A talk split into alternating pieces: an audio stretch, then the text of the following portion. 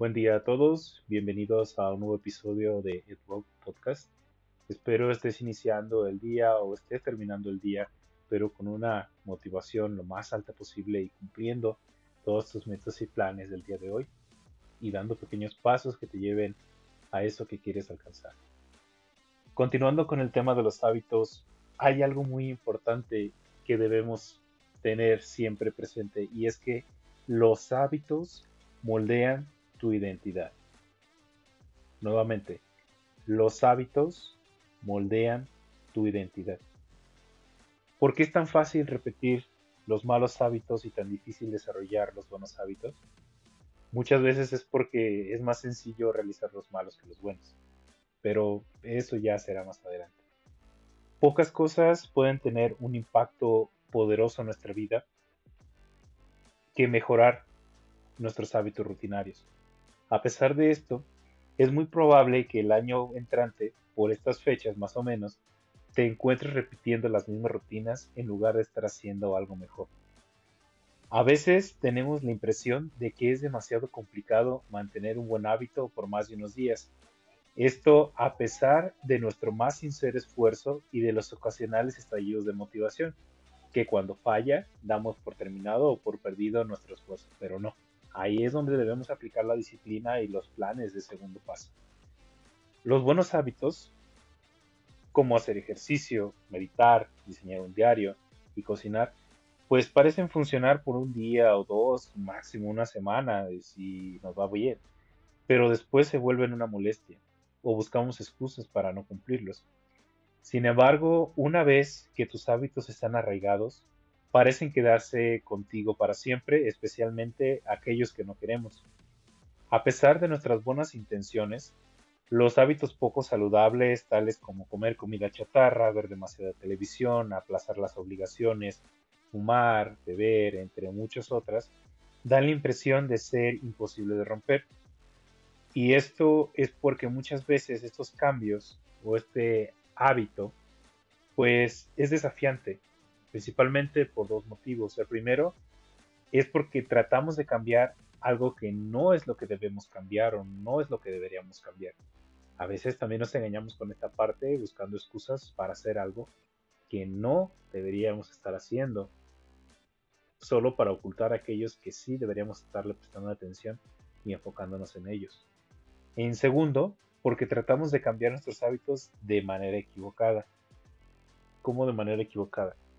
Eh, estamos con la idea de que siempre el tener un hábito tiene que ser desafiante, tiene que ser imponente, o tenemos que poner varios a la vez o dar un cambio muy radical en nuestra vida. Queremos implementar 3, 4, 5, 6. Conozco personas que incluso quieren cambiar su vida en una semana o de un día para otro, y no es así. Venimos arrastrando muchos malos hábitos y no hemos estado implementando los buenos y no por querer tener la intención van a cambiar. Es mejor ir implementando uno a uno hasta que vayamos manejando mayor número de hábitos.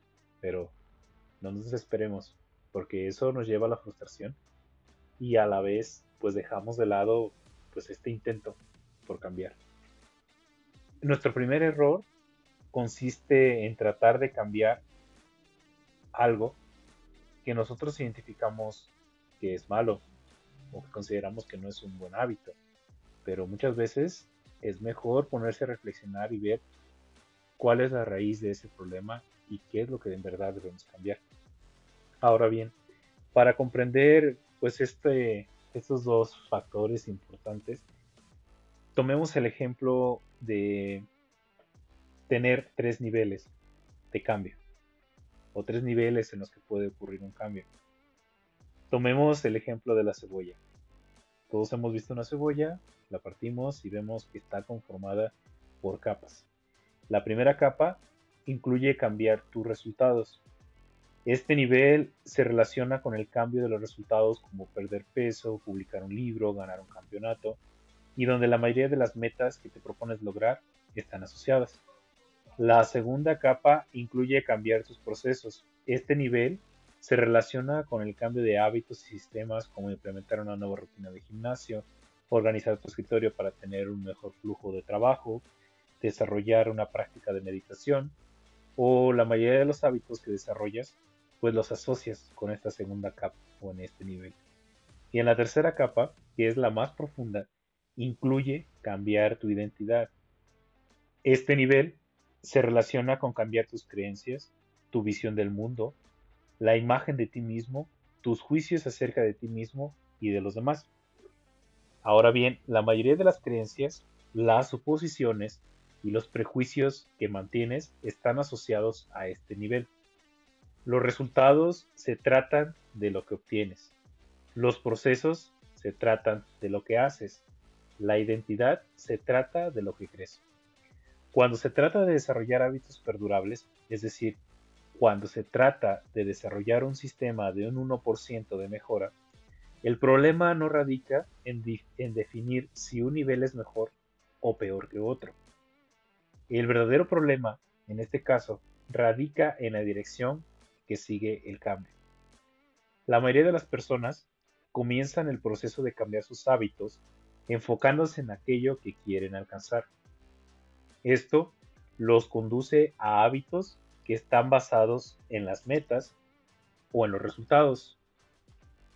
Pero la alternativa apropiada es construir hábitos basados en cambios de identidad. Con este planteamiento empezamos por enfocarnos en quién queremos llegar a ser.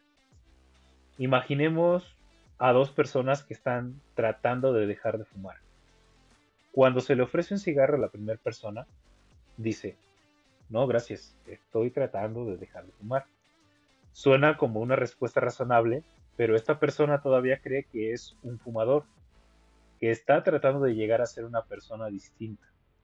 Está esperando que su conducta cambie mientras sigue manteniendo las mismas creencias. Ahora, la segunda persona rechaza el cigarrillo diciendo, no gracias, no soy fumador. Es una pequeña diferencia, pero esta afirmación indica un cambio en la identidad. Fumar era parte de la vida anterior de la persona, mas no de su vida actual. Esta segunda persona ya no se concibe a sí mismo como fumador.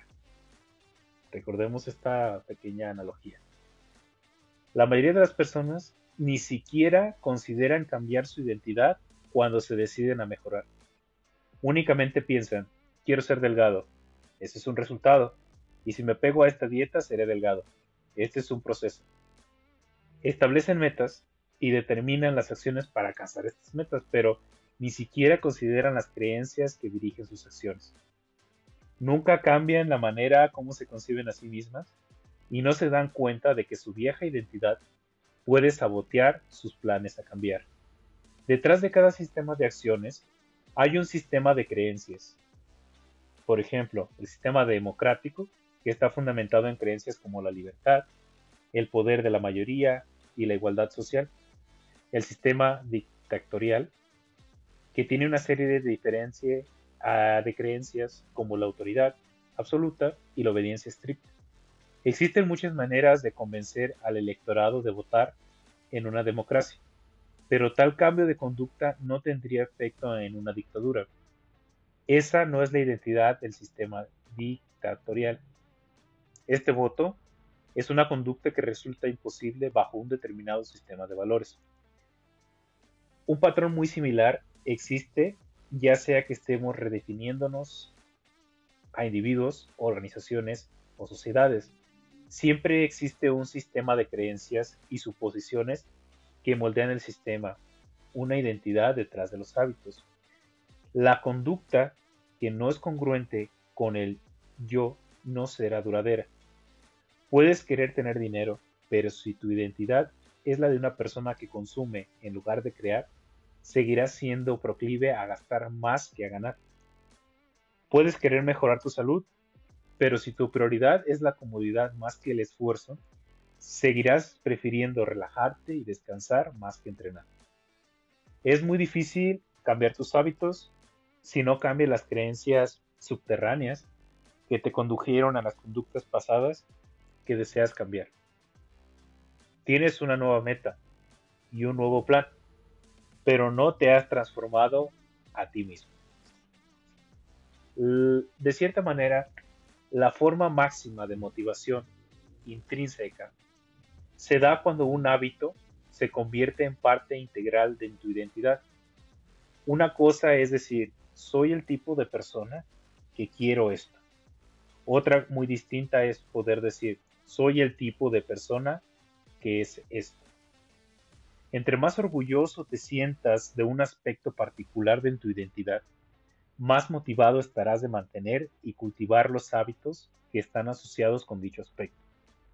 Si estás orgulloso del aspecto de tu cabello, seguramente desarrollarás una serie de hábitos para cuidarlo y mantenerlo en buen estado. Si estás orgulloso del tamaño de tus bíceps, seguramente nunca te saltarás los ejercicios para fortalecer la parte superior del cuerpo de tu rutina de ejercicios. Si estás orgulloso de las bufandas que tejes, seguramente invertirás horas de cada semana a tejer. Una vez que tu orgullo se involucra, naturalmente luchas con uñas y dientes para mantener tus hábitos. Un verdadero cambio de conducta es un cambio de identidad. Puedes iniciar un hábito porque tienes la motivación para adquirirlo, pero la única razón por la cual lo mantienes y lo cultivas es porque te convierte en parte de tu identidad. Cualquiera puede convencerte o convencerse a sí mismo de ir al gimnasio o de comer saludable una o dos veces, pero si no cambias el sistema de creencias detrás de tu conducta, será muy complicado comprometerse a mantener los hábitos a largo plazo. Las mejoras solamente son temporales hasta que se convierten en parte integral de lo que eres. La meta no es leer un libro, la meta es convertirse en lector. La meta no es correr un maratón, la meta es convertirse en corredor. La meta no es aprender a tocar un instrumento, la meta es convertirse en músico. Espero esta reflexión les ayude un poco a definir esos hábitos que deben implementar cuáles deben de dejar y cómo debemos nosotros identificarnos con los mismos. Recordemos que las conductas suelen ser un reflejo de tu identidad. Entonces, ¿a qué esperas? Hay que hacer un cambio. Excelente día. Nos vemos.